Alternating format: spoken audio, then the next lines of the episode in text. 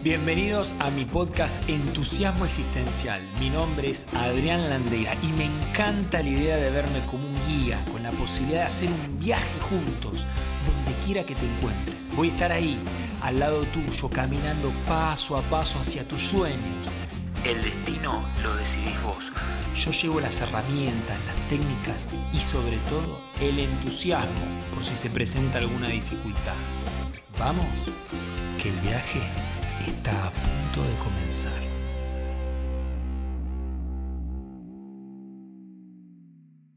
Desde la mirada que aprendí de mi querido amigo y formador Roberto Pérez, voy a abordar este episodio y los siguientes con un tinte, con una vista antropológica.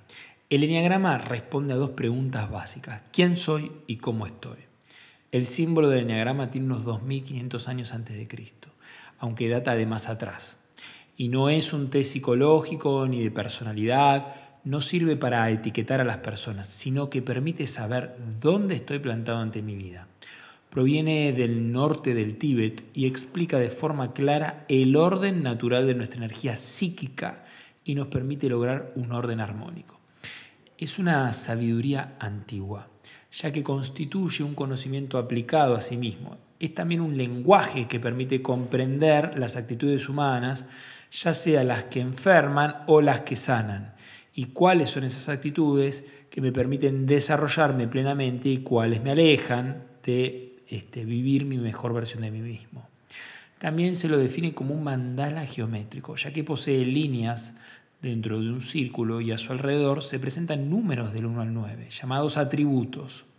Lo interesante es que todos, absolutamente todos, tenemos nueve atributos que son los que forman nuestra energía psíquica. Sin embargo, hay uno, hay uno, que lo tenemos desde la concepción de manera predominante y lo llamamos nuestra esencia. A mí me gusta decir que la esencia son como los anteojos con los que veo el mundo y nos van a acompañar toda la vida. La esencia no se cambia.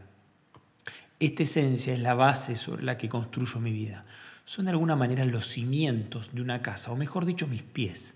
Entonces, el conjunto formado por la esencia y el resto de los ocho atributos, ya sea que se encuentren desarrollados en manera positiva o negativa, constituyen desde esta mirada nuestra personalidad.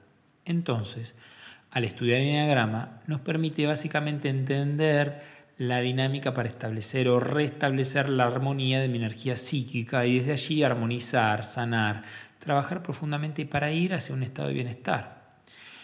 Me gusta la metáfora que Roberto menciona en relación al enneagrama y te la quiero compartir porque me parece práctica, gráfica, sencilla para entender con mayor claridad la sabiduría del enneagrama.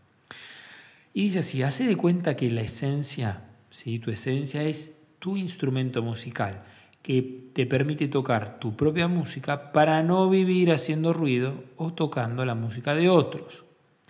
La personalidad es la música que todo, eh, digamos que todo compuesta, como ya dijimos, por mi esencia y lo que desarrollo no de cada uno de los ocho atributos restantes de la energía psíquica, ¿sí? Es el todo compuesto.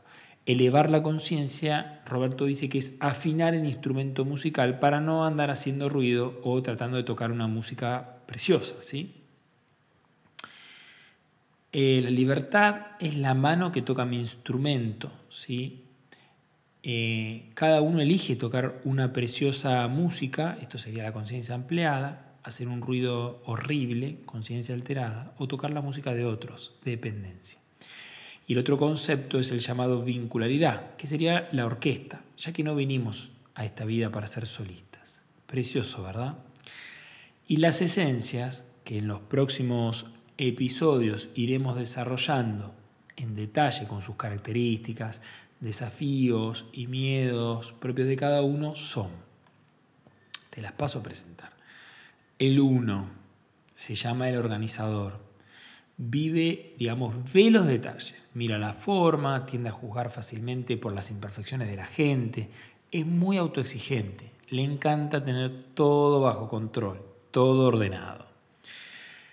El 2, el servidor, posee una impronta de atención hacia el otro, ama que los demás estén bien. El 3, el realizador, quiere alcanzar lo que se propone, necesita proyectos, siempre en acción, le encanta moverse, odian el fracaso. El 4, el creador, siente pasión por hacer algo original, algo propio, ama la autenticidad, sienten que son únicos. El 5, el observador, poseen gran capacidad de análisis y aman comprender la vida, poseen cierta frialdad. El 6, el colaborador, gran capacidad para asistir a los demás, para sostener, para cuidar, son perseverantes, fieles y responsables, sobre todo a su grupo de pertenencia. El 7, el animador, les encanta disfrutar la vida, aman hacer de todo, si no se aburren con facilidad, suelen ver el lado positivo de las cosas y les cuesta profundizar, evitan el dolor a toda costa. El 8, el luchador, es la esencia más fuerte, luchan por las causas que se proponen, tienen eh, un tono de voz generalmente alto, de mando, dicen lo que piensan y sienten de frente, sin vueltas, son muy viscerales, van para adelante ante cualquier obstáculo. El 9, el pacificador, son los que aman la paz, quieren estar bien con todos, suelen evitar el conflicto, buscando conciliar, tienen cierta predisposición natural a la escucha. Desde mi experiencia personal y luego en mi formación para realizar el enneagrama, estoy maravillado de la cantidad de información y la profundidad, claridad y conciencia que, que me ha brindado.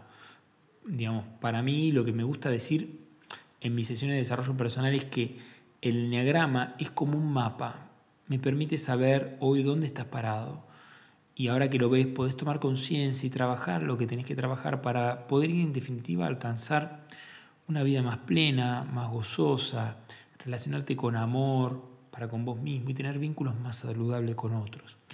Me ha sucedido en numerosas devoluciones que hay personas que llegan a la consulta y cuando les empiezo a traer la información del enneagrama, les cuesta tomar, son reticentes, se niegan, se enojan y intento buscar una mirada compasiva sin dejar de traerles la información, porque ellos lo completaron, yo meramente interpreto y analizo y busco chequear. Y, y después sucede algo maravilloso que la persona, en montones de casos, eh, pese a que se enoje, que le pasen montones de emociones, porque es un proceso que es muy movilizante es como conocerte muy en profundidad. Incluso es ponerle palabras a aquello que en el fondo sabes que te pasa o por ahí lo registras en el cuerpo, pero por ahí no está en ese nivel de conciencia de la mente que podés traerlo. Y después es maravilloso ver cómo la persona se va abriendo, se va poniendo más permeable, ve con claridad, tiene como una guía. Yo no me gusta decir que es una verdad absoluta por sobre las, demás. No, me gusta trabajarlo de manera holística, integrada y acompañar a la persona eh, y yo ser un contexto, que estoy a su disposición para que pueda mirarse como un espejo. En definitiva, eh, mi objetivo es que la persona pueda regalarse un momento para mirarse, para continuar con su vida ahora tomando conciencia de sus energías, de su esencia y cómo jugar esas cartas, entre comillas. El enneagrama llegó a mí en un momento de profunda crisis, de mi divorcio, de haber estado con esa persona que tanto quería durante años y sentí en lo más profundo de mí que cuando me divorcié estaba perdido. Todo literalmente me daba igual. No sabía qué quería, a dónde iba, cuál era mi talento, cuáles eran mis desafíos.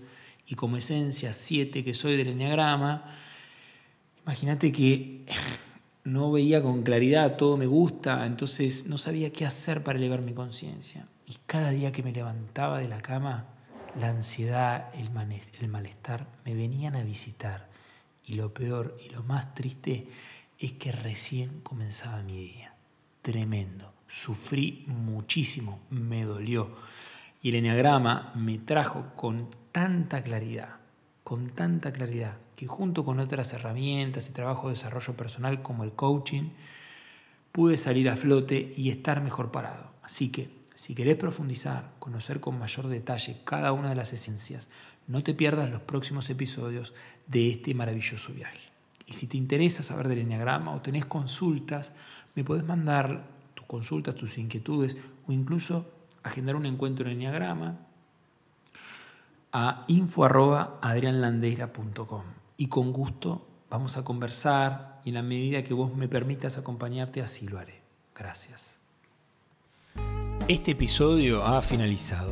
Gracias por acompañarme y estar presente. ¿Y de qué manera crees que este contenido podrá mejorar tu vida? Recuerda que aquello que no pones en práctica, que experimentas, rápidamente lo olvidas. Si te ha gustado lo compartido, puedes suscribirte a mi canal de YouTube, Facebook o en Instagram en adrián.landeira para que sigamos conectados, compartiendo, en definitiva, más cerca. ¿Te imaginas si coincidimos en una conversación? Gracias.